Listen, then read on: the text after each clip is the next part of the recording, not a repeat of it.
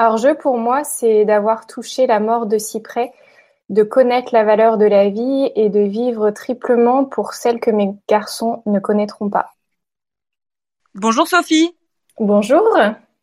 Tu m'as contacté, euh, tu as répondu, je crois, à un appel à témoignage que j'avais lancé sur Instagram et c'est comme ça qu'on est rentré en contact. Tout à fait. J'ai le plaisir de parler avec toi aujourd'hui. Ouais, c'est super. Je suis très contente que tu nous partages ton histoire. Et euh, du coup, je vais te laisser te présenter, nous dire de quoi tu vas parler. Je m'appelle Sophie, j'ai 31 ans. Je suis avec mon mari depuis 12 ans. Nous sommes mariés depuis euh, deux ans. Et euh, je vis en Seine-Maritime à Rouen. Et je vais vous parler de la courte vie de mes deux garçons. Je suis actuellement encore en congé maternité, mais, mais sans mes bébés. On a décidé de euh, d'avoir un enfant avec mon mari. On a euh, commencé les essais bébés qui ont duré euh, un peu de temps, qui n'ont pas été simples. Et j'ai découvert ma grossesse en février 2020. Et pour notre plus grand bonheur, on a eu un double cadeau parce qu'il ne s'agissait pas d'un bébé, mais de deux petits bébés. Au début, ça a été euh, pour moi énormément de peur, d'angoisse. Euh, je me demandais comment j'allais réussir à, vivre une grossesse gémellaire. Je suis euh, assez fine, pas très costaud, et, et, je me disais que deux bébés, deux bébés dans un ventre, waouh, ça devait être costaud. Mais, mais super heureuse et on voulait deux enfants, donc en fait c'est notre rêve qui se concrétise. Dès le début, on me dit que c'est une grossesse à risque parce que j'ai mes nerfs, euh, à savoir que c'est une grossesse qui, euh, qui, fait suite à un parcours PMA et que le parcours PMA est aussi un facteur de risque pour euh, les grossesses gémellaires ou non. Mais dans le cas d'une grossesse gémellaire, euh, oui, encore plus. Donc ça veut dire un suivi euh, beaucoup plus pointu. Sauf qu'en fait, je suis tombée dans le début du Covid et tous mes rendez-vous au CHU ont été annulé. Donc ça, c'était en mois de mars. Et euh, les médecins me demandent d'être suivie par une sage-femme de ville. Donc euh, ce que je fais. Euh, mais j'arrive à avoir aucun autre médecin en plus de ma sage-femme qui me faisait mes échographies. Euh, dès le début, en fait, ma grossesse, elle se euh, complique parce que dès le premier mois, quasiment, je ressens des fortes contractions. Mon ventre qui se déformait alors que j'avais absolument pas de ventre et, euh, et beaucoup de saignements euh, en fait non-stop les trois premiers mois. Donc à ce moment-là, je vais euh, x fois aux urgences du CHU et en fait à chaque fois les sages-femmes me rassurent en me disant que que c'est normal, ça peut arriver, qu'il n'y a rien à faire et que ça va passer. Les hum, semaines passent, mais ça continue, ça continue, donc je continue à aller rendre visite aux urgences sans voir de médecin. Et en fait, à partir du quatrième mois, en effet, ça commence à se. Euh, enfin, j'ai plus de perte de sang. Par contre, les, euh, les contractions euh, continuent, elles sont toujours aussi fortes. Je sens que ça travaille. Et là, cette période-là, je suis en télétravail. Donc, je suis chez moi toute la journée. On est confiné, on peut pas sortir. Donc, je me repose un maximum. De toute façon, à part télétravailler et me reposer, je reste chez moi. Je n'ai rien d'autre à faire. On a fait euh, l'écho de datation euh, donc euh, au CHU au tout début. ensuite, ils m'ont un peu largué, mais par contre, à chaque fois que j'allais aux urgences, j'avais des, échographies de contrôle pour vérifier que, tout allait bien. Et en fait, il y a une échographie de, contrôle aux urgences. J'y vais et, je me souviendrai toujours, il y avait une interne euh, une sage-femme et je crois un stagiaire. Et là, je vois la sage-femme qui, euh, qui, regarde en fait l'échographie contrôle qui est en train de faire l'interne. Et puis en fait, elle prend la main et puis elle me dit ah, ah donc là je me dis oh là là qu'est-ce qu'elle va m'annoncer? Euh, moi je, je m'imaginais enfin je pensais à la fausse couche et au pire et en fait là elle me tourne l'écran et elle me dit regardez qu'est-ce que vous voyez là? Et en fait je voyais deux petits cœurs qui battaient à l'écran donc c'était un moment, euh, je, je, je, flippais, je flippais, je me dis mais c'est pas possible, c'est pas possible, comment je vais, euh, comment je vais faire, enfin comment à faire, c'est nos premiers enfants, euh, deux d'un coup, on vivait en appartement, euh, en centre-ville. Enfin, il y a, y a, tout qui se bouscule dans ma tête et je me dis non, c'est pas possible, pas, pas, pas des jumeaux, pas nous, euh, enfin incroyable quoi. Et je, je, comprends pas ce qui m'arrive. Et du coup, à ce moment-là, je suis toute seule, je suis sans mon mari, je rentre mais tel un, un, zombie dans l'appartement. Je suis, je crois, livide à ce moment-là et, et je croise mon mari et en fait, quand il voit ma tête, il se dit ça y est, c'est terminé euh, il y a une mauvaise nouvelle. Et en fait, je lui dis, euh, il n'y en a pas un, mais il y a deux bébés. et là, il me dit, non, c'est pas vrai. Et en fait, lui, il a été, euh, il a tout de suite été hyper content. Et, en fait, c'est lui qui m'a rassurée en me disant, t'inquiète pas, de toute façon, on va s'en sortir. deux enfants en même temps, du même âge, ça va être génial. Va, on va s'amuser pour l'annonce, vous avez géré, vous avez fait ça comment à distance, j'imagine, mais vous l'avez dit tôt dans la grossesse ou vous avez attendu la première écho? Non, on l'a dit à nos parents euh, assez tôt, quasiment dès qu'on l'a appris. On l'a dit à nos parents et d'ailleurs c'était très drôle parce qu'on a fait une première annonce à nos parents euh, à distance du coup avec le Covid. Et en fait, on a fait une deuxième annonce pour annoncer qu'en fait, ils n'étaient pas un, mais euh, il y en avait bien deux. c'était très drôle. Ils étaient, ils étaient super contents. Ils ont déjà d'autres petits enfants. Et par contre, tout, tout, notre entourage, le reste, on a attendu la première échographie donc du premier trimestre pour pour l'annoncer. Moi, j'avais très peur de. On sait très bien qu'il peut y avoir euh, des fausses couches lors du premier trimestre et, euh, et euh, voilà, je voulais pas prendre de risque de l'annoncer trop tôt. Ok. Et du coup, pour cette première écho-là, ça s'est aussi fait à l'hôpital? Est-ce que ton mari a pu t'accompagner? Alors non, en fait, du coup, rien n'a pu être fait au CHU. Donc là, c'est la sage-femme de ville qui me fait ma première échographie. On est bah, toujours confinés.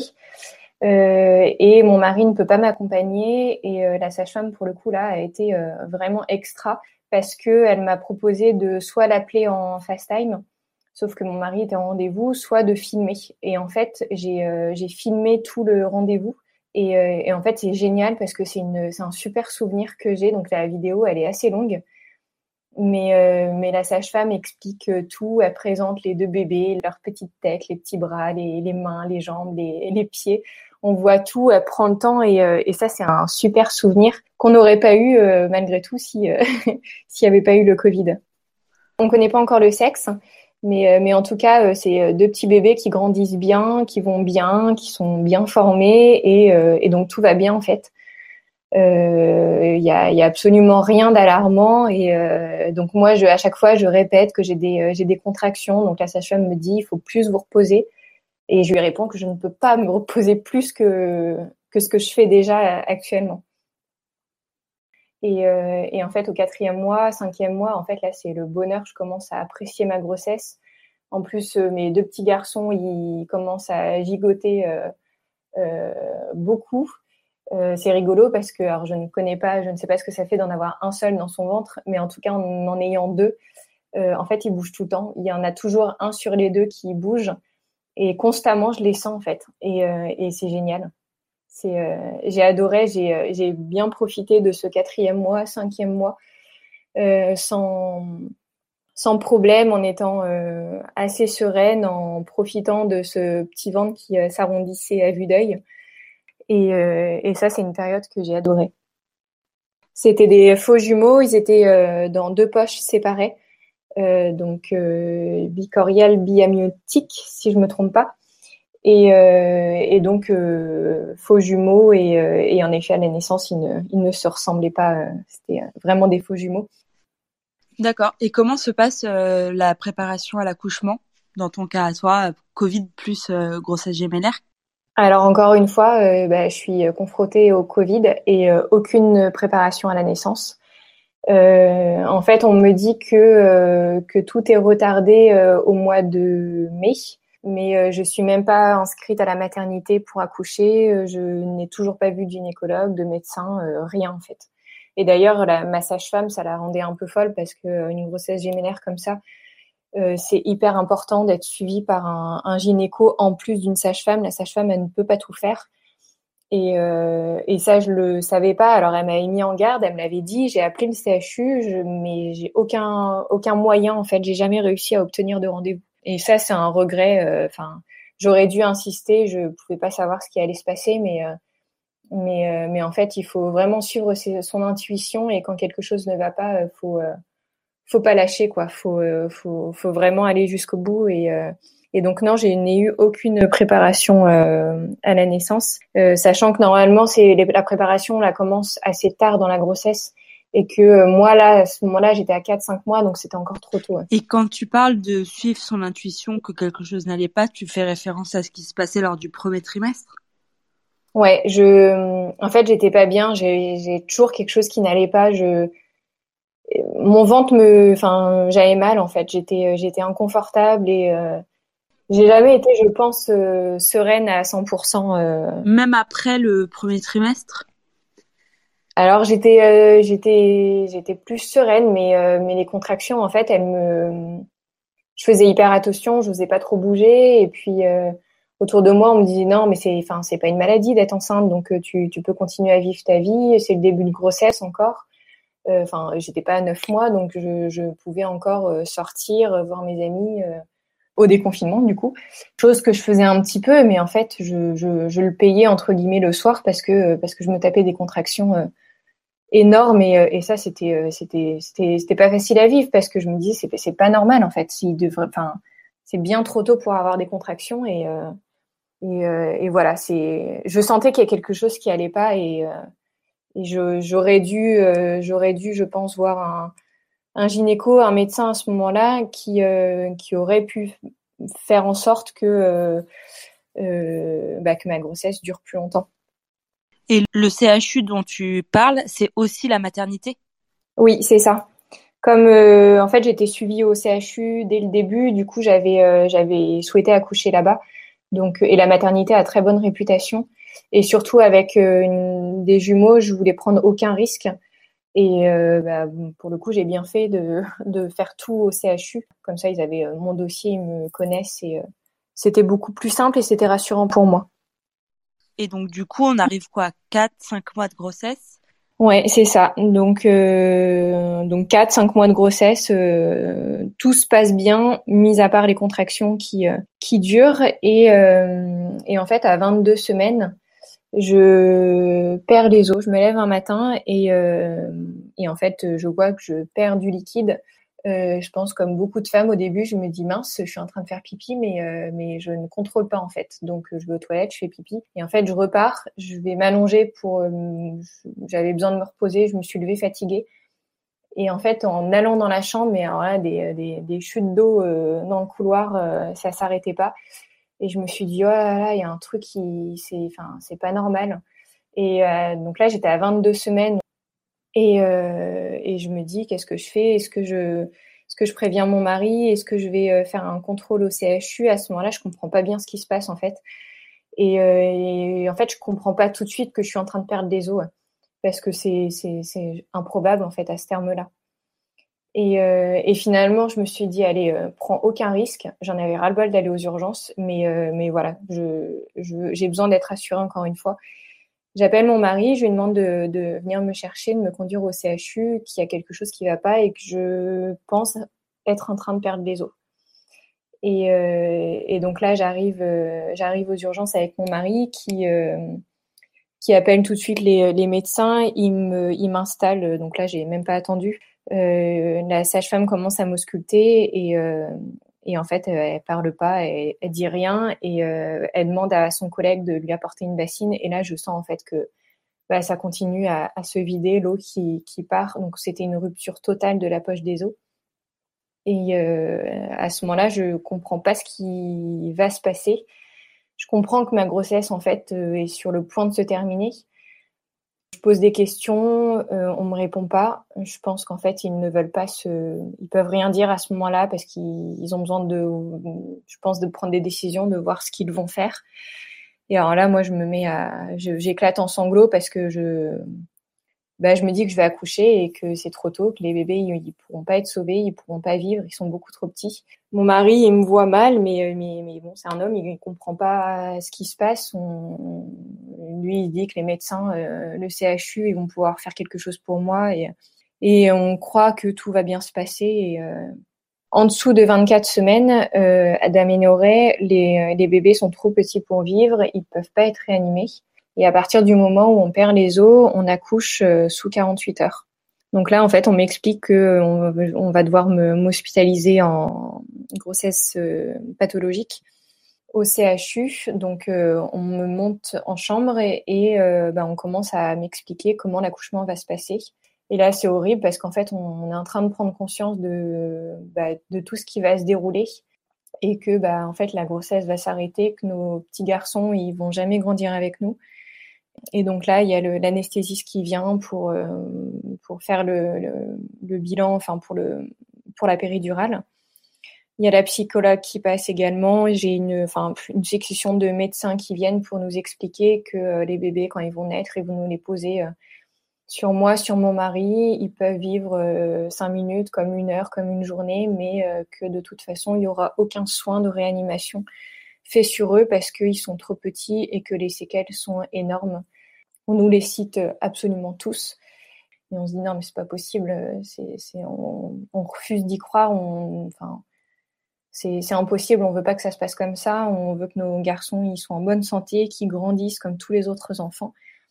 Je reste avec mes contractions à ce moment-là, donc je suis euh, allongée, hein, je bouge absolument plus, je suis alitée. Est-ce qu'on te, on, on envisage euh, le, la possibilité de garder euh, pendant un certain temps la grossesse, peut-être même malgré le, la poche des os qui est rompue? En fait, on, on, dans un premier temps, on m'explique que quand on perd les os, on accouche sous 48 heures. Le corps est fait ainsi. Et en fait, la, moi, donc mes garçons étant dans deux poches euh, séparées, c'était la poche de Gabin, donc qui était située euh, vers le bas, qui euh, qui, qui s'est rompue. et donc je demande si c'est possible d'accoucher que de Gabin, mais garder comme dans mon ventre. On me dit que c'est impossible que le que le corps quand il se met en travail, les, les deux bébés naissent, les placentas sortent et que c'est impossible. Donc à ce moment-là, on on me parle pas, enfin on, on m'explique pas que euh, mes bébés peuvent encore rester euh, dans mon ventre euh, plusieurs semaines voire plusieurs mois. Et donc en fait, la première journée bah, se passe. En gros, les 48 heures après la rupture de la poche des os, j'ai énormément de contractions. Je j'ai peur, je suis en pleurs non-stop. Et, euh, et, les contractions en fait ne, ne, ne, s'arrêtent pas. C'est des contractions douloureuses.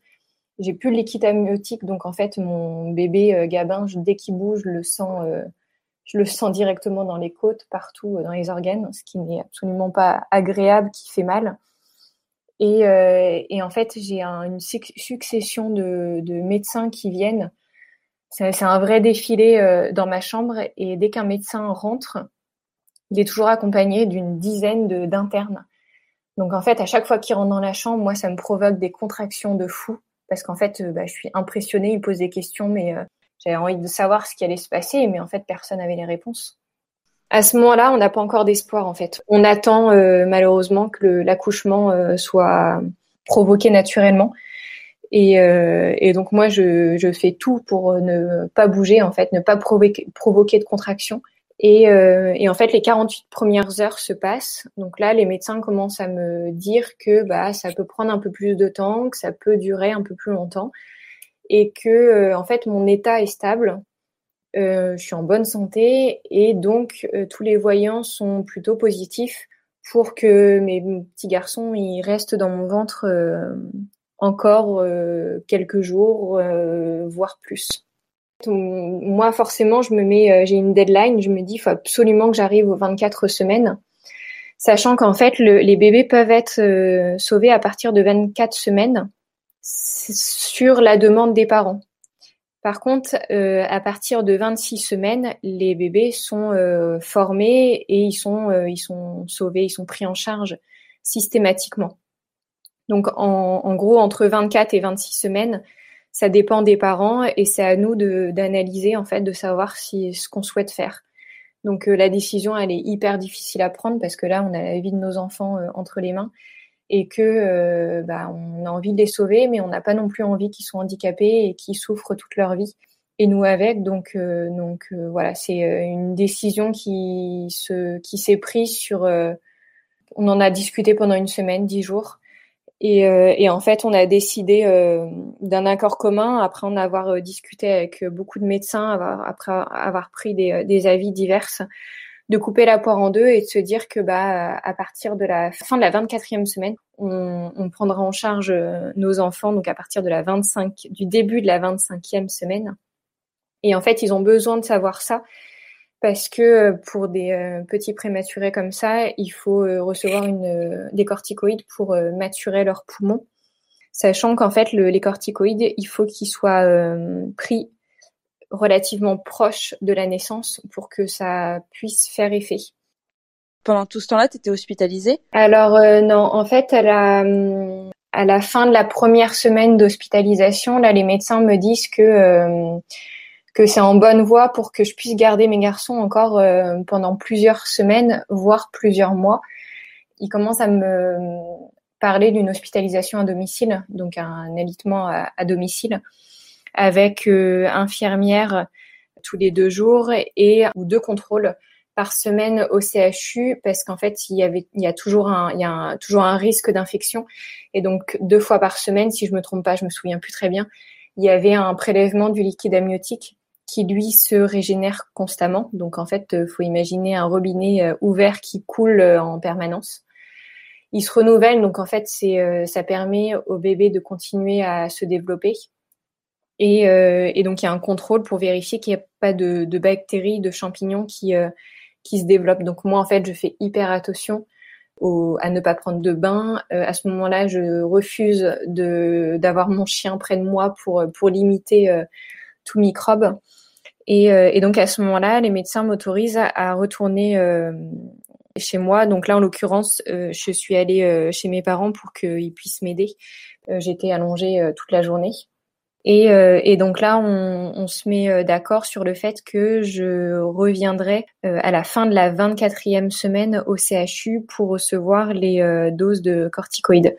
Et donc, en fait, on passe quand même à ce moment-là d'un diagnostic hyper négatif où on te dit que euh, tu vas accoucher euh, sous 48 heures et que tu vas perdre tes bébés, un regain d'espoir fou. Ça a dû être euh, fou en fait de passer de je vais les perdre à bah finalement on va peut-être réussir à les sauver quoi. Tout à fait. En fait là c'est une c'est une victoire énorme parce que parce que passer la 24e semaine et surtout enfin à partir du coup de la 25e semaine parce que les corticoïdes il faut absolument les avoir euh, au moment où j'accouche, faut les avoir eu deux trois jours avant pour qu'ils fassent effet. Et, euh, et, donc à ce moment-là, en fait, on, c'est une vraie victoire et on se dit ça y est, on, le plus dur est passé. Et, euh, et nos bébés, ils vont vivre, ils vont pouvoir être euh, pris en charge en réanimation. Euh, les mois vont être compliqués, ça va être long, mais mais là, on, on, a bon espoir que euh, que tout se passe bien et, euh, et en moi-même je me disais euh, que j'allais pouvoir tenir encore plusieurs semaines et, et j'aurais aimé tenir un mois de plus pour pour qu'il puisse se développer encore plus. Mais en effet ça a été les montagnes russes parce qu'en fait on est passé de de la période on va perdre nos enfants ils sont trop petits je vais accoucher. Tout ça dans l'urgence dans le enfin dans le dans le stress dans la la peur, le, le, enfin, la tristesse, euh, c'était, c'était horrible. Et puis en fait, on, on comptait les jours. Moi, je, je, comptais les heures parce que parce qu'en fait, je voulais atteindre justement cette 25e semaine pour que mes bébés puissent être sauvés. Et donc en fait, je reçois donc je suis euh, réhospitalisée une autre semaine. Donc en fait, j'étais hospitalisée une première semaine, ensuite je suis rentrée chez mes parents une semaine et je suis retournée une autre semaine pour euh, recevoir les corticoïdes. Euh, et donc à la fin de la semaine, le, les médecins m'autorisent à rentrer euh, donc toujours chez mes parents, toujours avec un suivi euh, tous les deux jours pour vérifier que le, le, cœur des bébés aille bien, qu'il continue à se développer, qu'il y a toujours du liquide, qu'il n'y a pas d'infection. Euh, et que le col ne s'ouvre pas trop. Et à ce moment-là, il s'était un peu ouvert, mais c'était encore, euh, il était encore suffisamment bien fermé. Et toi, pendant toutes ces, journées-là, tu eu aucun jour avec euh, des contractions euh, plus euh, fortes et de crainte d'un accouchement imminent? Non, en fait, les, contractions les plus importantes, je les ai eues vraiment les premières 48 heures. à l'hôpital et, franchement en fait j'en avais c'était aussi psychologique mais j'en avais dès que les médecins entraient dans ma chambre parce que je me demandais ce qu'ils allaient encore m'annoncer comme horreur. Et après, non, les contractions se sont calmées. Quand je suis rentrée une semaine chez mes parents, euh, j'ai réussi à me reposer, à dormir. Et euh, en fait, elles se sont, euh, elles, se sont vraiment, elles, sont revenues en fait comme à, comme avant. Donc j'en avais toujours des petites, mais mais ça allait beaucoup mieux. Après, je faisais attention à, il y a des, il y a, y a des gestes, par exemple, passer du du mode assis à debout, bah, en fait, on contracte les abdos. Donc à chaque fois, j'avais mon père ou ou mon mari qui m'aidait à me lever pour euh, pour pas que je contracte et euh, mais euh, mais à ce moment-là non j'ai quasiment plus de contractions et le fait d'être chez mes parents en fait je, je, suis beaucoup plus sereine. Psychologiquement je suis beaucoup mieux aussi. Et donc forcément en fait c'est plus facile. Et comment est-ce que tu as vécu l'alitement je j'étais épuisée en fait. Donc je, je je somnolais je dormais je, énormément j'arrivais même pas à lire je regardais un peu la télé, mais je m'endormais, je lisais euh, quelques magazines, j'écoutais de la musique, euh, je regardais quelques séries. Les jours se ressemblaient, mis à part qu'en fait, bah, tous les jours, j'avais des contrôles, euh, j'avais une échographie le matin, une échographie le soir pour surveiller cœurs des bébés. Mais, mais j'étais quand même beaucoup mieux alité chez mes parents, c'était quand même beaucoup plus agréable. Et psychologiquement, bah, ça joue, ça joue beaucoup aussi parce que j'ai vu les contractions diminuer grâce à, à moins de fatigue et, euh, et être dans un environnement euh, beaucoup plus agréable. Et donc en fait, à la, lors de la deuxième hospitalisation, il me garde à nouveau une semaine et à la fin de la semaine, il, euh, il m'autorise à rentrer chez moi. Il regarde mon col à nouveau. Euh, il m'explique que je peux rentrer à condition d'être très vigilante. Parce qu'en fait, il m'explique que là, mes, mes petits bébés pèsent à peu près 800 grammes chacun et que bah, ce sont des petits formats et que l'accouchement risque de d'être très très rapide. Et, euh, et, donc en fait à ce moment-là, il m'explique euh, comment ça se passe, que dire euh, à l'arrivée aux urgences pour que je sois prise en charge sans perdre de temps et monter en fait directement en, salle d'accouchement. Mais, leur crainte en fait c'est que j'accouche à domicile et que là en fait les bébés ne puissent puissent pas être sauvés parce que euh, aussitôt sortis de mon ventre, ils ont besoin d'une assistance pour euh, pour respirer. Mes parents habitent à 10 minutes et euh, là, je pense que mon père, le, le, matin où je me suis réveillée avec des fortes contractions, je pense qu'il a dû mettre 5 minutes pour pour rejoindre le CHU. Et en fait, dès la veille, du coup, je suis rentrée chez mes parents. La première journée, ça a été, je me suis reposée. Et, et le soir, j'étais assez fatiguée. Du coup, je suis allée me coucher tôt. J'avais le ventre qui était un peu déformé. Alors, dès que j'avais des contractions, en fait, j'avais le ventre qui se dirigeait vers la droite. Et en fait, pendant la nuit, je me réveille vers 4 euh, heures du matin, avoir euh, l'envie de faire pipi, alors que je me levais euh, jamais la nuit. Et je me sens bizarre. Je me sens, j'ai mal nulle part, mais je me sens pas très bien. Il y a un truc qui cloche, mais là, je comprends pas en fait. Du coup, je vais me recoucher. J'essaye de redormir. Et vers, je crois, 5 heures euh, et demie, je crois, du matin. Je me relève une deuxième fois et, euh, en fait, je, retourne à nouveau me coucher parce qu'en fait, je, tournais un peu en rond. C'était désagréable, mais à ce moment-là, j'avais mal nulle part. Je vais m'allonger, je vais voir mes parents euh, aussi entre deux en disant il y a, je me sens pas très bien. Soyez sur le qui vive si jamais il faut partir euh, rapidement. Et en fait, là, je retourne dans ma chambre et alors là, euh, contraction, mais euh, hyper douloureuse. Je hurle dans ma chambre et, euh, et donc je, dis, je, je, crie à mes parents, on y va, c'est maintenant. Donc là, mes, mes parents descendent avec moi. Donc en fait, mon, mon mari était resté chez moi, enfin dans notre appartement, parce qu'il travaillait et, et, il était lui à 4 minutes en voiture. Donc en fait, on arrive quasiment en même temps au CHU il monte euh, en salle d'accouchement. Et alors là c'est une succession de enfin j'ai reçu plein de plein de perfusions pour en fait euh, d'abord euh, essayer de stopper les contractions pour essayer de stopper l'accouchement. Et, et il m'injecte aussi du sulfate de magnésium je crois par perfusion pour pour protéger leur cerveau lors de l'accouchement. Je crois que je reçois aussi des antibiotiques je reçois je me souviens plus, mais énormément. Euh, ça, ça, me paraît euh, hyper long. J'ai l'impression de recevoir euh, des, litres et des litres de perfusion dans le bras. Et à ce moment-là, j'ai des contractions énormes, mais j'ai une douleur dans le bras qui est indescriptible. Je crois que j'avais plus mal au bras que les contractions. La sage-femme m'explique qu'en fait ils sont désolés, mais ils sont obligés d'aller très très vite pour avoir le temps de m'injecter tout dans le corps avant que l'accouchement n'ait lieu. Et à ce moment-là, j'ai je n'ai pas encore la péridurale parce que parce qu'ils ont l'espoir que les contractions se stoppent. Donc en fait, je suis restée, euh, je crois que j'ai dû arriver vers 6 heures du matin à la maternité et j'ai dû avoir la péridurale, euh, je me souviens plus très bien, mais vers 11 heures. Donc en fait, j'ai quand même euh, bien morflé plusieurs heures avec des douleurs de contraction épouvantables. J'avais juste un masque de gaz hilarant pour aider à supporter les contractions, mais mais j'ai rien d'autre à ce moment-là. Là, à un moment donné, la sage-femme m'explique que le, le col s'est ouvert que euh, je vais accoucher et qu'il n'y a plus euh, il y a, y a plus d'espoir de garder euh, mes bébés dans mon ventre. Donc là le il me pose la péridurale et en fait mon petit gabin qui lui avait sa poche rompue est né assez rapidement et, ensuite suivi de Com qui lui n'était pas du tout décidé à naître, qui était encore bien dans sa petite poche toute chaude et ça a été un peu plus compliqué pour le sortir parce que le gynéco a dû euh, percer la poche et ensuite euh, aller l'attraper par euh, les jambes, je crois, pour, pour réussir à l'extraire de mon ventre. Et en fait, au moment où Gabin naît, je me souviendrai toujours de son petit cri quand il est sorti de mon ventre.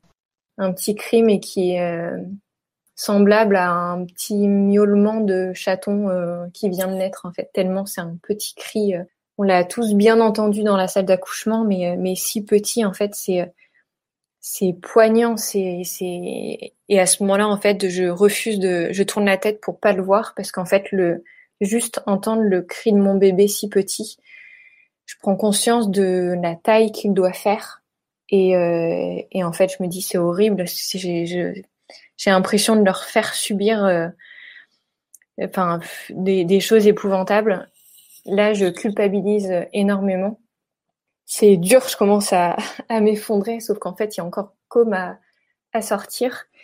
Et euh, ils, emmènent Gabin à ce moment-là euh, directement euh, pour le mettre sous couveuse, l'intuber pour qu'il puisse respirer et le mettre au chaud en fait. Ensuite, il y a Com qui naît, pareil, un petit cri qui euh, nous donne des frissons dans tout le corps. Enfin, c'est euh, c'est dur à entendre en fait parce que c'est pas ce cri-là qu'on souhaite euh, entendre de son bébé quand il naît.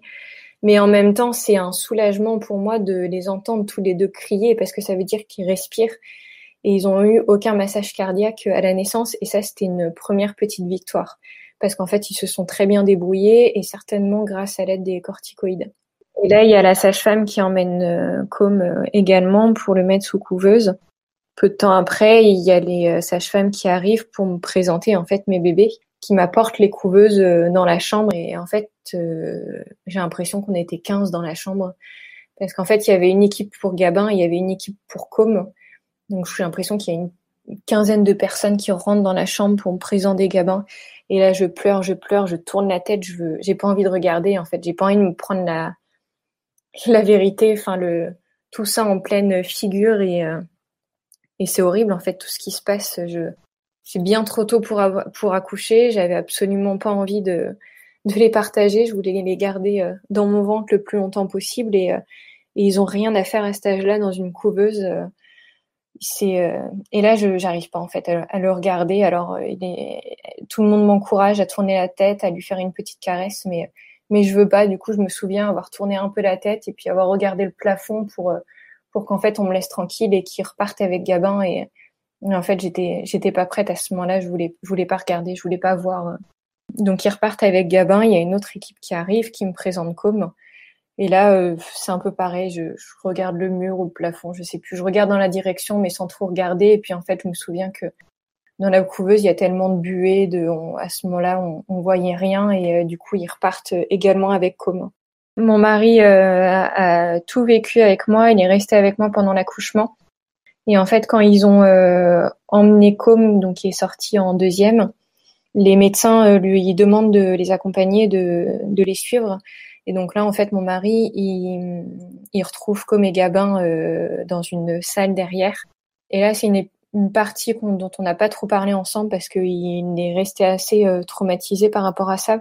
Il a vu en fait toutes les toutes les manœuvres qui ont été réalisées sur nos petits bébés pour pour les intuber, pour les euh, mettre différents tuyaux cardiaques, etc. Enfin, là, faut imaginer un petit bébé de 30 cm, de 770 euh, grammes euh, dans une couveuse. Donc, ils sont tout petits et ils ont des câbles et des tuyaux, mais des fils partout, partout autour d'eux. Il les accompagne pour les monter en, en service de réanimation néonatale. Il est très bien accueilli par les infirmières mais euh, qui lui explique, euh, je crois, une, une tonne de d'informations et, euh, et, lui il est sous le choc, il comprend pas bien ce qui se passe, il, il est secoué par tout ce qu'il est en train de voir, il est en train de réaliser en fait la, la difficulté et il est en train de se dire qu'en fait là pour l'instant rien n'est gagné et que bah, ça va être des mois de combat pour que nos petits bébés puissent grandir suffisamment et se développer. Et ils sont tout de suite donc monté en réanimation, mis chacun dans une chambre. Donc en fait, dès l'accouchement, mes deux petits bébés, ils sont séparés, ils sont dans le même service, mais euh, dans deux chambres, chacune à, l'autre bout du service. Et en fait, moi, je vais pas les voir euh, tout de suite parce que je j'encaisse un peu le coup, euh, je, je, suis fatiguée, je suis pas bien. Et donc là, mon mari reste avec moi toute l'après-midi quand je suis retournée également en chambre. Et je crois que sur le coup de, de 19h, il me semble, je, je lui demande à ce qu'il m'accompagne pour euh, bah, que j'aille faire la connaissance de mes deux petits garçons. Et euh, sachant que c'est un... Donc moi, j'étais pas au, au, même étage qu'eux. J'étais à la maternité. Donc avec... Euh, faut s'imaginer, moi, dans ma chambre seule, sans mes garçons, alors que je viens d'accoucher. Et puis les chambres autour de moi avec toutes les autres mamans heureuses avec leur petit bébé dans les bras et qui crient. J'ai eu beaucoup de chance parce qu'ils m'ont mis dans une chambre à l'autre bout, euh, en fait, à l'entrée du couloir. Et donc, j'avais, j'entendais moins. Et en fait, j'étais jamais dans ma chambre parce que j'y allais juste pour dormir euh, quelques heures la nuit euh, et encore. dormir, c'est un bien grand mot, mais j'étais toute la journée en permanence dans la chambre de mes enfants pour être auprès d'eux. Et donc le, soir, enfin en, fin de journée, vers 19h, mon, mon mari m'accompagne pour aller voir euh, nos deux petits garçons qui, euh, bah, qui, ont, qui sont tout petits, qui ont subi un accouchement euh, en express. Et, et, là, je les vois, ils sont, c'est impressionnant. C'est, je sais pas comment expliquer ça, mais c'est, c'est deux petits bébés, mais si petits, si, si fragiles, ils bougent pas, ils dorment. Euh, ils ont tous les tuyaux autour. Euh, on m'explique que je peux mettre délicatement mes mains dans la couveuse et qu'en fait leur peau est tellement fragile que je, oui, en fait, il faut poser nos mains sur euh, sur leurs jambes, sur leur corps, sur leur tête, peu importe où, mais ne plus bouger en fait pour pas créer d'irritation sur leur peau. Donc en fait, on reste comme ça des heures avec nos bras dans la couveuse pour qu'en fait ils sentent notre présence les, euh, les infirmiers nous expliquent que la présence des parents est euh, hyper importante pour le bon développement des bébés. Et donc en fait, avec mon mari, on y est constamment euh, et on, on, se relaye, on, on, échange de temps en temps. Il y en a toujours un avec Com et l'autre avec Gabin. Par chance, avec Gabin, on a eu le droit très rapidement, dès le lendemain, en fait, à un pot à pot que j'ai réalisé.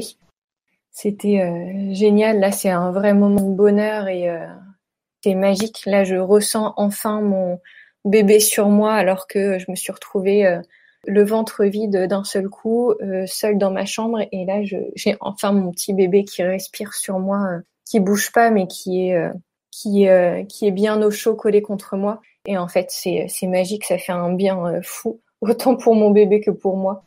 Et on alternait en fait avec mon mari. Un jour, je faisais comme lui Gabin, et puis et puis on, on alternait comme ça chaque jour les soins, euh, il y en a euh, toutes les 6 heures. Donc 9 heures du matin, 15 heures de l'après-midi, 9 euh, heures du soir et 3 heures du matin. Et on avait bien noté dans leur chambre qu'on voulait être présent pour tous les soins. On voulait pas qu'ils soient faits sans nous, à part celui de 3 heures du matin, pour qu'on puisse dormir quand même quelques heures. Et, et en fait, les infirmiers nous proposent de réaliser les soins nous-mêmes chose que moi j'arrive pas à faire en fait. Je préfère euh, coucouner comme ils disent, c'est-à-dire le, le, rassurer et en fait tenir les bras et les jambes qui ont tendance à gigoter un peu dans le vide parce qu'en fait, ils recherchent encore la, la poche et, euh, et, le fait de les contenir, de les maintenir avec nos mains, ça les rassure et ils sont beaucoup plus apaisés. Et, euh, et mon mari, il a été euh, admirable, incroyable. Il a quasiment dès le début voulu faire les soins lui-même. Donc en fait, les soins, ça, c'était le changement de la couche, le, le nettoyage de, des yeux, de la bouche, du nombril, prendre la température. Il euh, faut imaginer une petite couche Pampers qui mesure, je pense, euh, 3 cm de large sur euh, 5 cm de haut. C'est minuscule. Et, euh, et, mon mari, il fait ça euh, d'une main de maître. Enfin, c'est, il fait ça. Il est heureux de le faire. Il a besoin de le faire lui-même pour pour s'occuper d'eux. Mais mais moi, je mets beaucoup de temps. Je crois que je mets une semaine en fait à avant d'accepter à faire ces soins euh, moi-même parce que en fait j'avais peur de leur faire mal, j'avais peur de mal faire. Et, euh, et, en fait la première semaine, elle se passe euh, relativement bien et on nous explique que chaque journée de gagner est très importante au début, qu'après il va falloir passer la première semaine, la deuxième semaine et après au fur et à mesure du temps ça va être plus facile et, euh, et en fait les, les, chances de développement euh, et de, de, vie en fait tout simplement seront euh, seront plus importantes.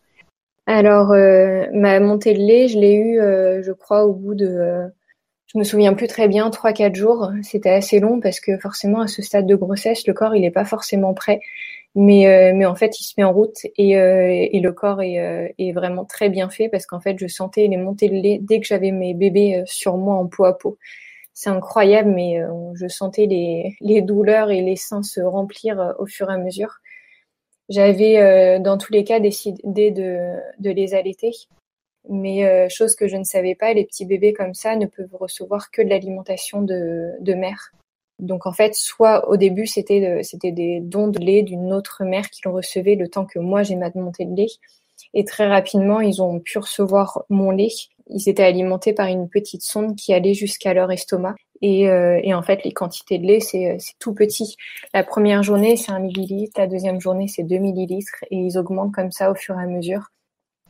Et sur le lien, est-ce que tu as aimé tes enfants euh, tout de suite quand tu les as vus ce soir-là? Ouais. ouais, dès que le, dès que je les ai vus, en fait, j'ai mis du temps à accepter d'aller les rencontrer, mais mais par contre, euh, une fois que je les ai vus, ça a été ça a été immédiat et et en fait, le, la, la peur qu'il leur arrive quelque chose, que leur, que leur, euh, que leur état de santé se dégrade, euh, fait que, enfin, on, s'accroche à eux, mais enfin énormément, et on a besoin de leur donner toute notre force, de les aider, d'être là pour eux. Et, euh, et oui, le lien, il se fait, il se fait immédiatement pour moi comme pour mon mari.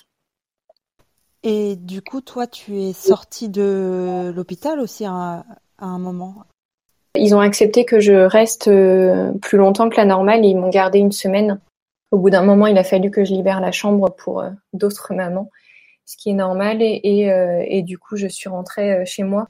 Ça a été très difficile. C'était une première étape que j'appréhendais parce que repartir du CHU sans mes petits bébés, on peut pas être séparé de nos enfants. on les a eus H24 dans notre ventre d'un coup et, et là, on, là, on doit se séparer d'eux. C'est violent en fait pour une mère c'est euh, là j'en souffrais, c'était difficile. Je, euh, quand je suis rentrée chez moi, je je dormais euh, toujours pas de la nuit d'ailleurs, même comme au CHU parce que parce que j'étais j'avais peur, j'étais stressée, j'étais triste, j'étais le matin à 7 heures, j'étais réveillée et j'avais besoin de, repartir les voir en fait.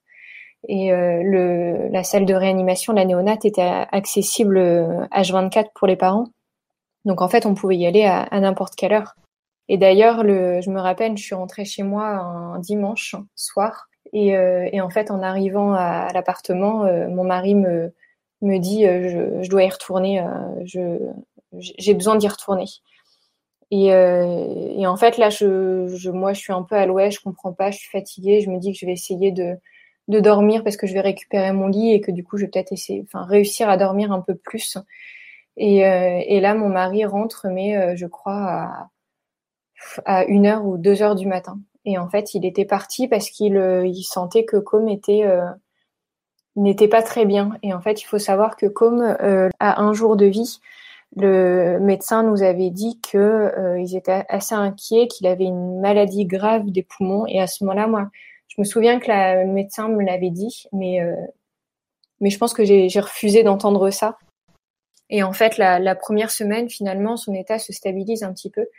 Et, euh, et donc le dimanche soir, mon mari y retourne parce que en fait, il a senti auprès des médecins que la situation n'était pas confortable, qu'il y avait y avait quelque chose qui allait pas et que comme il était toujours sous, euh, je me rappelle plus du terme, mais un, médicament en fait pour le doper, pour le pour le faire dormir, créer une sorte de, coma artificiel pour ne pas qu'il souffre. Et en fait, il a euh, il a les poumons euh, inflammés à cause de la prématurité à ce moment-là.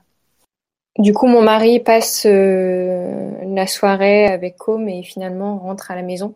Et le lendemain matin, du coup, j'ai, je me réveille très très tôt et, et j'ai besoin d'aller retrouver mes mes deux petits garçons et, euh, et du coup là je, je pars euh, au CHU euh, pas très loin de l'appartement toute seule et, et je me souviens quand je suis arrivée en salle de enfin en néonat je me souviens d'avoir vu tous les infirmiers les médecins et tout en train de faire le les transmissions pour le, les changements d'équipe et en fait quand je suis rentrée tout le monde s'est tu personne n'a parlé il y a une infirmière qui s'est jetée sur moi qui m'a emmenée dans la chambre de com en me disant que je devais rester là et que quelqu'un allait arriver euh, pour euh, me donner des nouvelles de mes bébés. Et, euh, et puis voilà. Et là, je me suis dit tiens, c'est étrange. J'ai senti un froid quand je suis arrivée. Et en fait, le médecin est, venu me voir juste après en me demandant si mon mari venait ce matin-là et en me disant qu'ils avaient besoin de nous voir tous les deux. Donc moi, je, me dis qu'ils ont quelque chose à nous annoncer. Il faut que le papa soit là aussi. Euh, mais je ferme complètement les yeux sur euh, ce qui peut se passer. Du coup, mon mari arrive, euh, je sais plus, vers 10 heures, et, et là, on voit le médecin et en fait, qui nous annonce que que comme ses poumons se sont dégradés, qu'ils ne peuvent pas l'aider plus au niveau respiratoire que ce qu'ils ne font déjà, et que en fait, le niveau de saturation est, très mauvais. Et que donc euh, c'est la fin pour Com et, qu'ils ne peuvent euh, rien faire de plus. La médecin euh, nous dit ça à peu près tel quel et là mon mari comprend tout de suite ce qui se passe. lui, il comprend que c'est la fin en fait.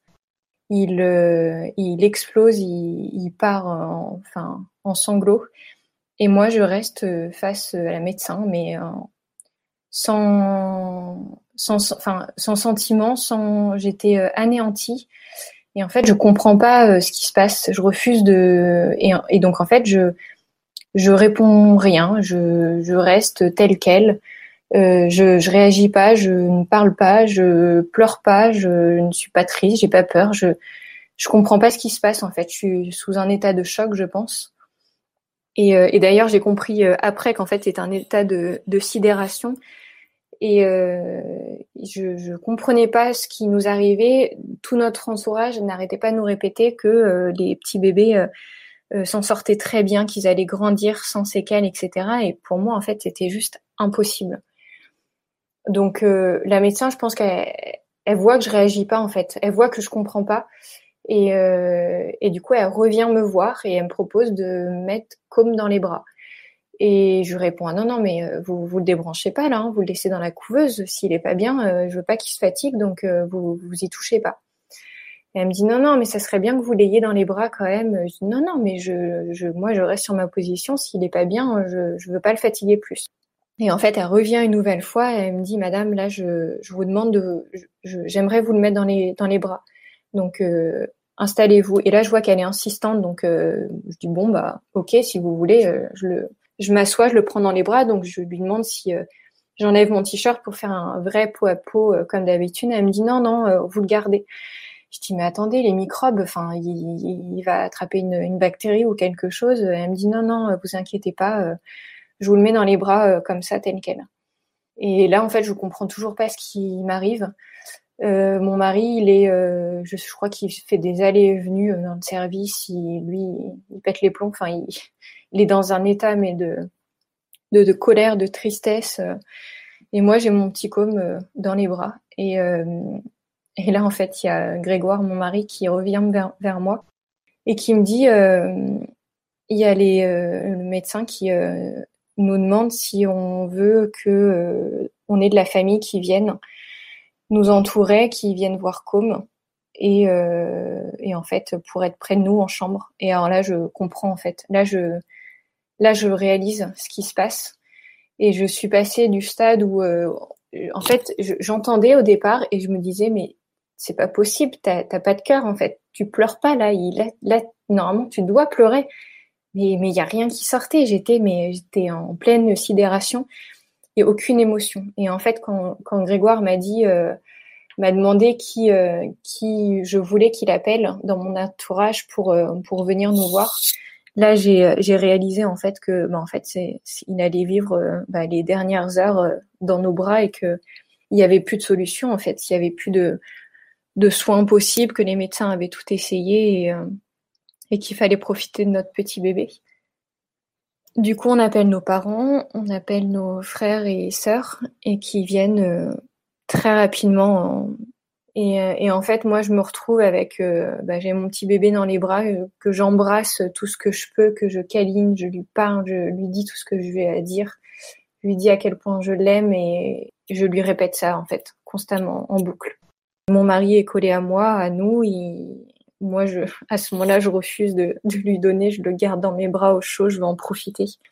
Et il nous propose de, le faire baptiser, chose qu'on accepte. Donc, euh, comme il est, euh, il baptisé euh, en présence de mes deux frères, de mon beau-père et de ma belle-sœur. C'est un beau moment, mais en fait, moi, je suis tellement omnubilée. Je regarde que mon fils et il y a que ça qui compte. Et on avait envie de le faire. On, ça a été, euh, enfin, toutes les décisions là, on les a prises euh, hyper rapidement et et en fait, finalement, on a vécu des, euh, des beaux moments malgré la tristesse bah, en famille. Je suis contente qu'ils aient pu rencontrer Com, être près de lui et en fait le, bah, le connaître tout simplement. Et donc voilà, en fait, la, la journée se passe et en fait, l'état de, de Com est, est très stable. Euh, je finis par le donner à son papa qui le prend un peu dans ses bras. À ce moment-là, pour euh, les infirmiers essayent de, de, nous faire manger nous à notre tour parce que parce qu'on n'a rien avalé depuis le matin, que la journée euh, s'est déroulée, que on est on fait que de pleurer, on est en état de choc, c'est c'est c'est la fin du monde pour nous. Perdre son bébé, c'est c'est c'est indescriptible, c'est injuste, c'est pas dans les normes des choses en fait. Euh, ça ne devrait pas arriver. Et donc voilà, la, la soirée commence à, à se dérouler. À ce moment-là, tout le monde repart. Il y a mes parents qui sont là. Et, euh, vers 22 heures, euh, notre petit com en fait, il s'accroche. Il il a pas dit son dernier mot. Lui, il a pas envie de partir. Il a envie de rester avec nous dans nos bras. Il a envie de profiter de la vie. Et c'est dur parce qu'en fait, il, on voyait qu'il se battait, il était bien, il donnait des petits coups avec ses jambes, avec ses bras dans nos bras en, faisant des câlins. Et en fait c'était juste magique. Et, euh, on sentait qu'il avait envie de se battre, un, vrai petit guerrier. Et vers 22 heures, euh, les médecins et infirmiers euh, nous conseillent d'aller nous reposer un petit peu, dormir quelques heures. Et nous promettent qu'ils nous appellent s'il y a le moindre moindre changement de d'état de santé en fait. Et euh, donc au premier abord, on, refuse. Mes parents euh, insistent pour qu'on y aille en nous disant qu'ils euh, restent dans leur chambre à veiller sur Com. Et donc là, je finis par accepter en demandant donc à une condition, c'est que comme il ne retourne plus jamais dans sa couveuse, je veux pas qu'il soit remis dans cette boîte en plastique, mais qu'il reste dans les bras de ma mère pendant notre absence. Donc mes parents restent toute la nuit avec lui pour le veiller. Et vers 6 heures du matin, l'hôpital nous appelle en nous disant que c'est le moment qu'il faut qu'on vienne. Du coup, on arrive en, en trombe, en cinq minutes, on est à l'hôpital. Et là, c'est mon mari qui prend euh, comme dans les bras. Et euh, je pense qu'il a dû le garder encore une heure dans ses bras comme ça, à lui faire des câlins, on lui parle et on continue à lui dire à, à quel point on l'aimait, à quel point il avait été fort, on était fiers de lui. Son rythme cardiaque commençait tout, doucement à descendre les infirmiers sont partis, euh, nos parents sont partis aussi. On nous a laissés tous les trois euh, ensemble avec notre petit garçon. Ils ont euh, éteint le, scope, qui faut s'imaginer le scope qui sonne toutes les deux secondes pour indiquer le rythme cardiaque, la saturation et compagnie qui, qui hyper angoissant parce qu'à chaque mouvement, en fait, on lève la tête, on regarde, on, est à l'affût de ce qui se passe. Euh, malheureusement, le scope maintenant, on sait, euh, on sait le lire, on sait exactement à quoi ça correspond et, euh, et donc en fait, on est sur le qui vive. Et là, le médecin nous nous propose d'arrêter le scope pour pas voir en fait le rythme cardiaque diminuer, mais mais juste profiter des derniers moments avec lui. Et là, son petit cœur s'arrête dans les bras de mon mari. Et, euh, et on continue à, à profiter de lui un petit quelques minutes. Ensuite, les, euh, les infirmiers, donc là mes parents reviennent. On rappelle nos, mes frères, ma belle-sœur, mon beau-père, qui reviennent pour euh, le voir une dernière fois. Les infirmiers le changent pour le mettre dans un joli petit pyjama du CHU il le prépare pour qu'on puisse une dernière fois lui l'embrasser, le, toucher, le caresser. Et voilà, on, est allé avec mon mari, euh, je crois l'après-midi, même ou le lendemain, je me rappelle plus très bien, euh, pour acheter un, pyjama euh, pour Com, parce que je voulais lui choisir un, pyjama moi-même et en taille prématurée, si petit, j'en avais pas. Et je voulais aussi lui rapporter euh, des, euh, son doudou que j'avais préparé moi-même. Et, euh, et, plein de petites affaires en fait, des petites chaussettes, un petit bonnet, des photos, une carte. On lui a écrit des mots et en fait on voulait tout laisser avec lui. Et là on se retrouve à chez Monoprix pour aller acheter un, un petit pyjama et, et donc je vois une taille prématurée je demande à la vendeuse d'ailleurs si, euh, si elle n'a pas une taille euh, inférieure. Et, euh, et, puis la vendeuse qui me répond non, on n'a que ça, mais bon, c'est pas grave, il va grandir vite votre petit. Puis en fait, on reste bouche bée et on se dit bah ouais, il devrait grandir notre petit bébé, mais non, il grandira plus. C'est fini. Et là, bah, ici, il y a tout l'administratif qu'on peut imaginer pour le décès d'un d'un petit bébé, comme d'un être humain, tout simplement. Et, euh, et, nos parents ont été euh, juste formidables parce qu'ils nous ont énormément aidés, mes frères aussi. Et nos pères se, se chargent d'organiser l'inhumation. Donc en fait, on se retrouve à devoir choisir un petit cercueil pour notre bébé, alors qu'on aurait dû euh, acheter un lit et, et plein d'autres choses. Et là, c'est c'est hyper difficile. C'est euh, mais mais en même temps, il faut qu'on on doit se battre en fait, on doit continuer à se battre pour notre petit Gabin qui euh, qui a besoin de nous et qui lui se bat, qui est en parfaite santé, qui grandit, qui prend du poids, qui est euh, admirable, il est il nous épate. Et donc en fait, on, on est épuisé, on on n'en peut plus, on est on est épuisé physiquement de chagrin, de on peut pas imaginer la douleur psychologique que de perdre un enfant en fait je crois que c'est euh, par rapport à la douleur euh, physique. Enfin, c'est pas comparable. Hein. Ça se soigne pas. C'est atroce en fait. C'est une douleur euh, qui prend dans tout le corps et qui ne nous quitte pas. c'est affreux. Et, là, on continue à se battre en fait auprès de notre petit Gabin et on décide de se relayer avec mon mari. J'y vais le matin, on y est tous les deux l'après-midi et le soir, c'est lui qui y est. Comme ça, ça nous permet de récupérer un peu plus. Moi, je suis épuisée en fait. Mon post-mortem euh, face à, tout ce qu'on est en train de vivre à ce moment-là, c'est euh, mon corps, en fait, j'en peux plus. Je j'ai plus de force, je tiens plus debout. Il a une semaine et en fait, il va, euh, il va, il va, il va très bien. Il continue à bien aller, Gabin. Et, euh, et, quelques jours euh, plus tard, quatre jours plus tard, en fait, un samedi soir, il y a son état qui se dégrade euh, d'un seul coup. Et là, mon, mon mari est avec lui et euh, il rentre, il, passe quasiment toute la nuit avec lui auprès de lui parce que petit Gabin, il, il, hurle en fait, il pleure, il, il est en état de, enfin, il souffre, il a mal. Les médecins savent pas ce qu'il a il, euh, il recherche un, microbe, une bactérie, un virus en fait qu'il a attrapé. Donc euh, ils se mettent à le, donc en fait ils le remettent sous euh, Z, en fait ils l'intubent, donc aide respiratoire mais super niveau supérieur, comme l'était pour Com. Et ça pour nous c'est en fait, on a peur. Là, on est en train de se dire que le, il va suivre le même chemin que Com qu'on veut pas, qu'on veut qu'il soit en bonne santé, qu'il grandisse, qu'il y arrive, que les médecins puissent le sauver.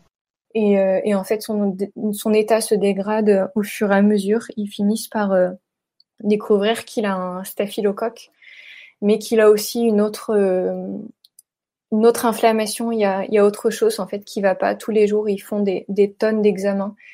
Ils font des prises de sang, je sais plus combien de fois par jour sur les petites mains, sur les petits pieds qui sont tout abîmés par les piqûres. Et en fait, le, le mercredi suivant, donc ça c'était son état de santé s'est dégradé le samedi soir et le mercredi il y avait le l'enterrement pour Com et euh, ça avait lieu l'après-midi et le matin, on, va voir Gabin tous les deux et en fait, on passe toute la matinée avec lui parce qu'on a on a besoin en fait de on a besoin de s'accrocher à lui, euh, qu'on lui donne un peu de force, qu'il nous donne un peu de force. On a besoin de lui pour avancer, pour nous battre et euh, et pour en fait pour vivre l'après-midi avec Com que l'on va passer. Et en fait, le mercredi matin, quand on arrive auprès de Gabin, les médecins nous annoncent qu'ils vont devoir l'opérer en urgence qu'en fait il a, euh, il a sans doute un problème au niveau des intestins et qu'en fait ils ont tout essayé, qu'ils n'ont pas le choix de faire une opération pour euh, pour rechercher euh, ce qui va pas. Donc là c'est une c'est une opération en anesthésie générale évidemment et, et moi là je m'effondre parce que je me dis un, si petit bout il va pas supporter une opération, c'est pas possible. Et donc, euh, il se fait opérer euh, l'après-midi, euh, à l'instant même où on est en train de d'inhumer notre petit côme.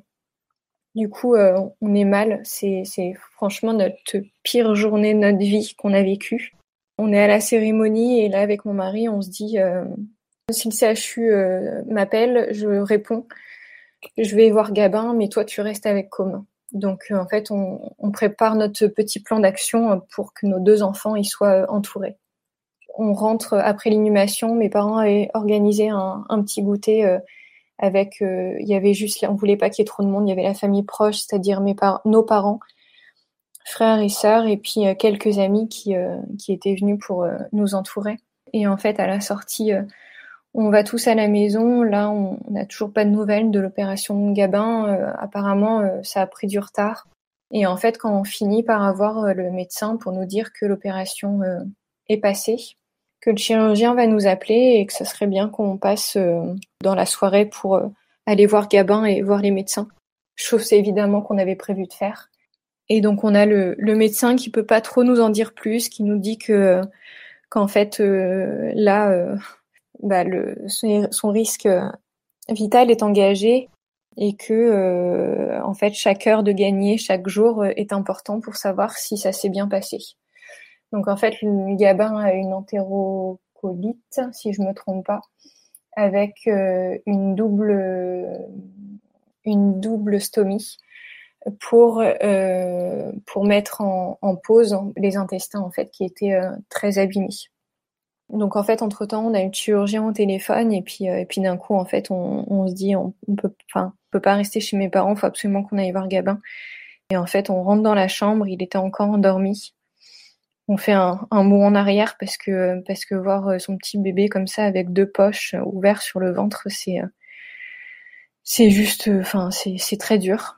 Et là en fait le médecin nous reçoit et puis il nous explique que que les risques suite à l'opération, les conséquences sont sont très élevées, qu'ils savent pas s'il va pouvoir s'en sortir. Et en gros, moi je sors du rendez-vous en disant de toute façon de toute façon ça va se passer comme pour Com euh, en gros, on peut pas vous faire confiance et euh, et, euh, et, vous arrivez pas à, sauver nos bébés. On était énervés, on avait une colère monstrueuse, c'est tellement injuste en fait. On n'a pas eu de chance, mais doublement pas eu de chance. Ni pour Com, ni pour Gabin, alors qu'on aurait dû avoir doublement de la chance. Et, et donc voilà, on, reste, je sais pas, une, demi-heure, une heure en entretien avec le, le médecin, et à ce moment-là, on, on n'a pas le courage de retourner voir Gabin, c'est trop dur en fait. Du coup, on rentre chez mes parents, il y a encore nos familles qui sont là et euh, c'est horrible. Je suis dans un état de, en fait, j'ai envie de, j'ai envie de mourir, j'ai envie de mourir avec eux et de, de, je, on est dans un tel état de choc et de douleur, mais c'est, c'est indescriptible. On est complètement, euh, on ne peut rien faire en fait pour les sauver. On peut rien faire pour améliorer la situation. et on est dans un état de, de, choc et on subit en fait tout ce qui se passe. Le soir, on, finit par on finit par rentrer à l'appartement. On est passé rapidement voir Gabin mais c'était express en fait parce que parce qu'on voit qu'il est euh, il réagit plus en fait. Gabin c'était un petit bébé qui euh, qui bougeait qui était assez actif et euh, on voit qu'il est il est stone en fait. Il est endormi il est shooté par l'opération. Donc on rentre à l'appartement on rentre se coucher. Et je sais pas vers une heure du matin je crois il y a le médecin qui nous appelle pour nous dire que que Gabin commence à avoir quelques petites hémorragies dans le cerveau. Et que bah, ils savent pas comment ça va tourner. Ça peut s'arrêter, ça peut se résorber, mais ça peut s'empirer. On dit ok, bon bah de toute façon la consigne qu'on avait donnée, c'est qu'on voulait pas d'acharnement, on voulait pas que notre enfant soit handicapé et que on faisait confiance euh, pour le coup aux médecins pour euh, pour ne pas euh, poursuivre et insister sur la réanimation en fait pour sauver notre bébé si si les conséquences étaient trop lourdes. Et donc là, on, mon mari raccroche au téléphone. On, en fait, on est tellement fatigué qu'on arrive à redormir, euh, je crois, quelques heures. Mais on prend la décision de, en fait, on, enfin, prend même pas la décision. On va même pas à ce moment-là au CHU parce qu'on, on peut plus, en fait, physiquement, c'est plus possible. On en est incapable. Le matin, vers 6 euh, heures, l'hôpital nous appelle en nous disant, euh, c'est le moment, faut venir, dépêchez-vous. Donc, bah, rebelote, en fait on se dit que là, on est en train de revivre tout euh, comme pour comme et que c'est juste insupportable. C'est, pourquoi autant d'acharnement en fait sur nous? Pourquoi, pourquoi on n'a pas eu droit à un peu de chance et, et, pourquoi cette tournure en fait? Et toutes ces questions, en fait, on n'a jamais eu de réponse. On n'a pas eu de chance. Nos bébés n'ont pas eu de chance. Les aggravations euh, au niveau de leur santé, c'est euh, directement lié à l'extrême prématurité. Et voilà, en fait, ça, aurait pu bien se passer, ça aurait dû bien se passer. Et du coup, on, prend la route en, je crois, en, trois minutes, on, arrive au CHU et en fait, euh, c'était déjà trop tard. On arrive et on voit Gabin dans euh, les bras de, de son infirmière qui a été euh, absolument géniale. Je parle très peu des infirmières, mais on a eu un lien indescriptible avec eux. On leur euh, doit beaucoup. Ils ont été euh, admirables avec nos bébés. Et quand on est arrivé, du coup, euh, Gabin était dans, les bras. Il avait l'air apaisé. Voilà, son petit cœur s'est arrêté subitement en fait. Il a fait une bradycardie. Et là, on le prend dans nos bras, chacun notre tour. On appelle également nos parents pour qu'ils puissent venir le voir. Et en fait, après, on, tout, tout ça se passe assez rapidement parce que on n'en pouvait plus. C'était, trop pour nous. On, on rentre vite chez nous en fait, à l'appartement, mais on va déjeuner le midi chez mes parents.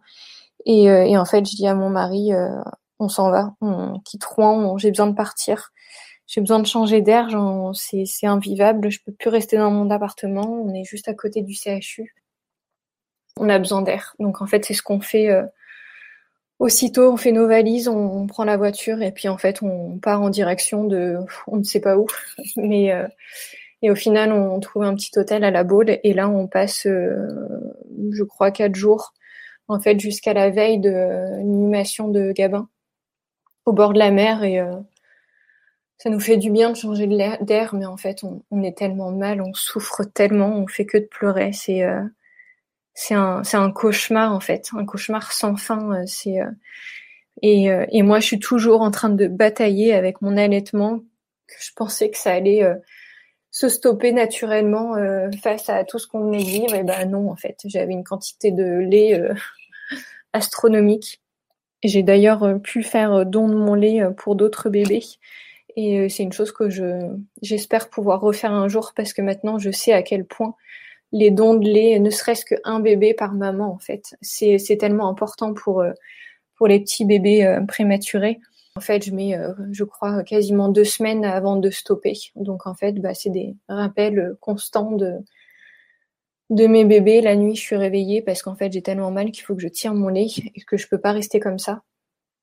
Et donc voilà, et après, on, on rentre on rentre sur Rouen pour l'inhumation de Gabin et, puis en fait après on, repart aussitôt à Deauville chez mes beaux-parents pour pour prendre l'air, on, fuit un maximum Rouen, on n'en peut plus en fait, on peut on peut pas rester on peut pas rester dans le coin avec tous les souvenirs avec et donc en fait on là on passe de d'endroits différents les uns après les autres. Après, on part dans le sud de la France.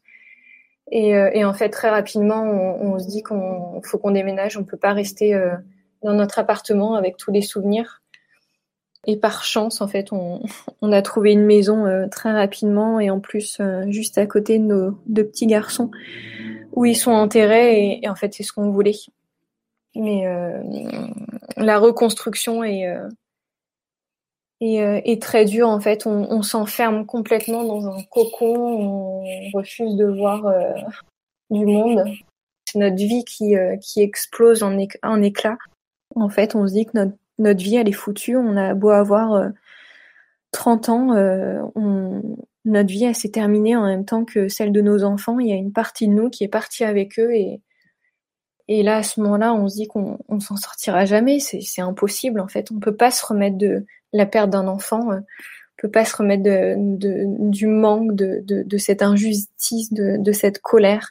Et en fait, on, passe un peu par toutes les phases et euh, en fait, on, avec mon mari, on est très soudés et on arrive à, à céder euh, mutuellement l'un après l'autre. Donc, il y en a toujours un qui relève l'autre et vice versa.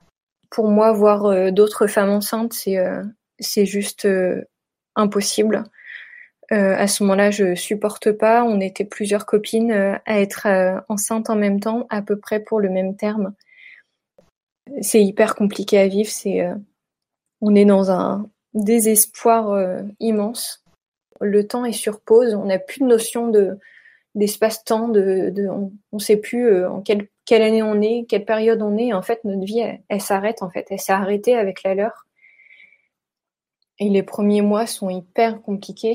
Moi, je pense que je tombe dans une euh, petite dépression euh, trois mois après et euh, j'ai beaucoup de mal à, m'en sortir. Finalement, je me suis fait aider par des médicaments qui m'ont permis de me sauver un petit peu, de, regagner de l'oxygène. Mais en fait, on, on perd, on n'a plus, enfin, notre vie n'a plus aucune saveur, elle est complètement en pause et euh, on est on est anesthésié en fait. On ressent plus rien, on est euh, on est anéanti, on a l'impression que des, des wagons des, euh, nous sont passés dessus et on est dans un état de de tel choc psychologique, de traumatisme. On n'a plus aucun intérêt, tout nous paraît futile, fade je regarde des photos de notre mariage et en fait, je ressens plus rien. Et là, je me dis, punaise, notre vie, elle, va être comme ça en fait pour toujours. Et euh, comment avancer en fait? Comment comment réussir à se reconstruire alors qu'on a enterré ces, euh, ces deux enfants? C'est tellement euh, impossible, inhumain. Nos enfants, on n'a que très peu de souvenirs avec eux. On les verra jamais grandir. Euh, c'est le deuil de souvenirs en fait qui n'auront jamais lieu. J'avais l'impression d'être une petite fille qui réapprenait en fait tout de la vie, euh, les choses du quotidien. Le... Il faut se, re se en fait. Tout est un, une, enfin des étapes, on, les passe les unes après les autres, mais tout est compliqué en fait.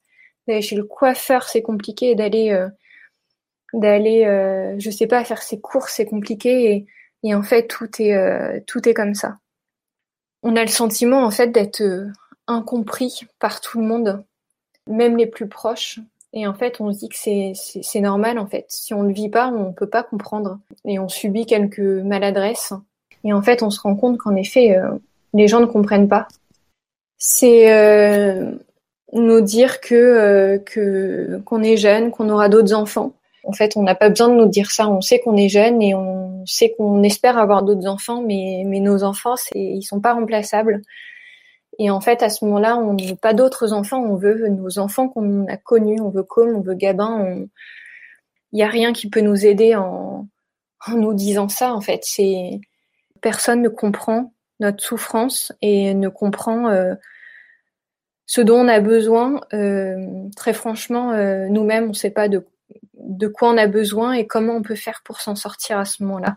J'ai trouvé énormément de réconfort sur les réseaux sociaux auprès d'associations et de d'autres mamans qui ont perdu également des enfants et au fur et à mesure, je prends conscience qu'en fait, il est possible de s'en sortir, que c'est un combat, un combat de qui dure longtemps, quelques années, toute une vie, mais euh, qu'en fait, euh, on peut s'en sortir. Et d'ailleurs, je me souviendrai toujours d'une autre maman avec qui je suis toujours en contact, qui m'avait dit euh, je te promets une chose, on en chie, mais on en sort.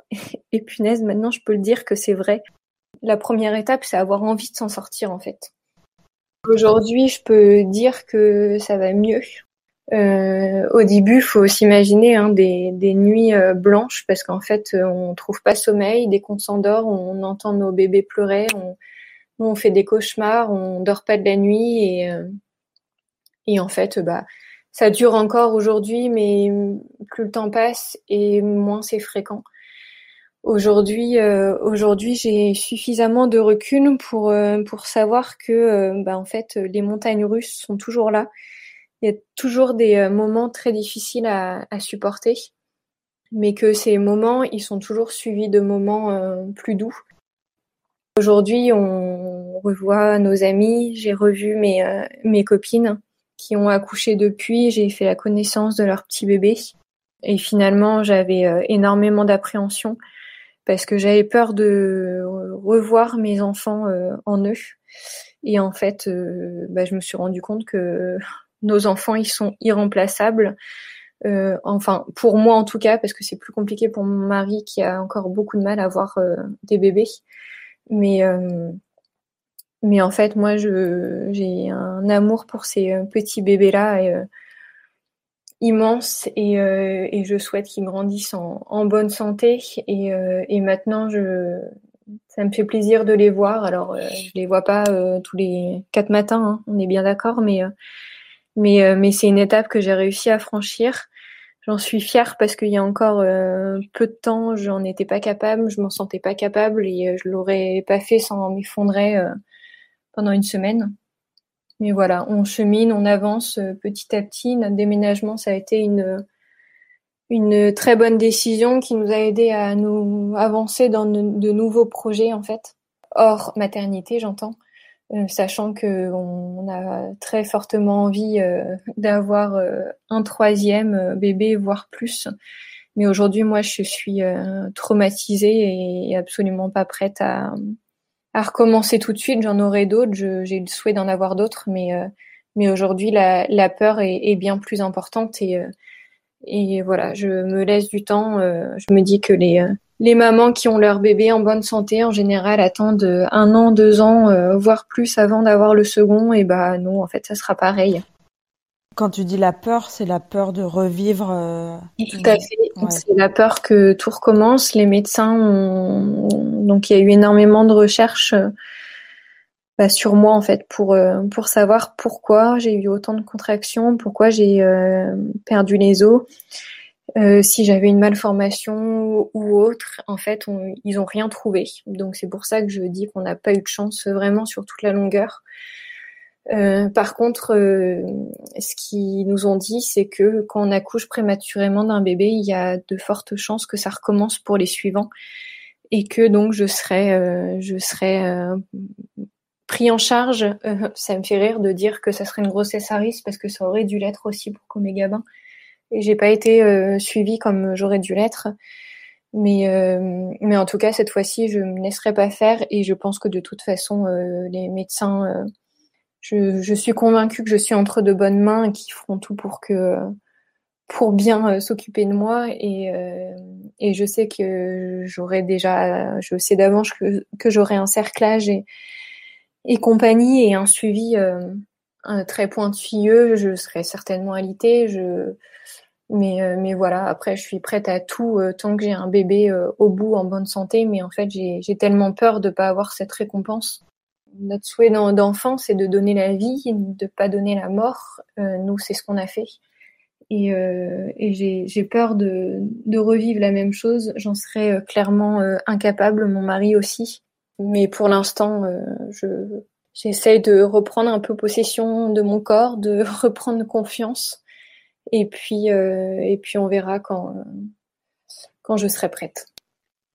J'ai peur des questions, j'ai peur des, euh, des maladresses, j'ai peur qu'on me demande comment vont mes jumeaux. Encore aujourd'hui, j'arrive pas à répondre, j'arrive pas j'ai beaucoup de mal à dire la vérité. Et plusieurs fois, quand dans la rue, quand j'ai croisé du monde, on m'a demandé, j'ai dit oui, oui, ça va. J'ai réussi récemment à, à, le dire à notre voisin parce que je me suis dit que fallait que je me lance, fallait que je m'entraîne entre guillemets. Et en fait, du coup, je l'ai dit. Et euh, en fait, ce qui est très difficile, c'est de voir le la réaction, la tête de notre interlocuteur quand on annonce ça, parce qu'en fait c'est tellement euh, choquant, c'est tellement irréel, qu'en fait on, on, se prend en pleine face le, la stupéfaction de notre interlocuteur. Et en fait, on, là on réalise à nouveau que en fait c'est, juste euh, injuste et irréel en fait. On, a toujours l'impression d'être dans un cauchemar sans fin. La réaction des, des gens est, parfois difficile à, à gérer. Qu'est-ce qu'on peut te souhaiter? Que je retrouve le même goût de la vie que j'avais auparavant, euh, avant d'avoir Comé Gabin, que l'on me considère comme une maman, même si euh, j'ai pas mes enfants avec moi? C'est quelque chose qui est assez difficile. Euh, je disais tout à l'heure que les maladresses étaient pas faciles à entendre, mais euh, mais en fait, je préfère quelqu'un qui soit un peu euh, maladroit, mais qui me pose des questions, qui s'intéresse et qui me montre que nos enfants existent dans leur cœur, qui s'intéresse à nous en fait, plutôt que quelqu'un qui qui qui fuit ce sujet de conversation, qui nie leur existence et qui du coup nie notre rôle de parent, même si on n'a pas nos enfants avec nous. J'espère avoir un, un troisième enfant en, bonne santé, je crois que c'est notre, ça serait notre euh, plus beau cadeau qu'on qu'on puisse avoir. Fonder une famille, euh, une famille extraordinaire avec des enfants euh, ici et là-haut, mais mais une famille avant tout pleine de vie et avec des enfants qui font pas leur nuit, qui nous réveillent la nuit, qui crient, qui pleurent, des enfants pleins de plein de vie en fait. Je crois que c'est tout ce dont on a besoin aujourd'hui.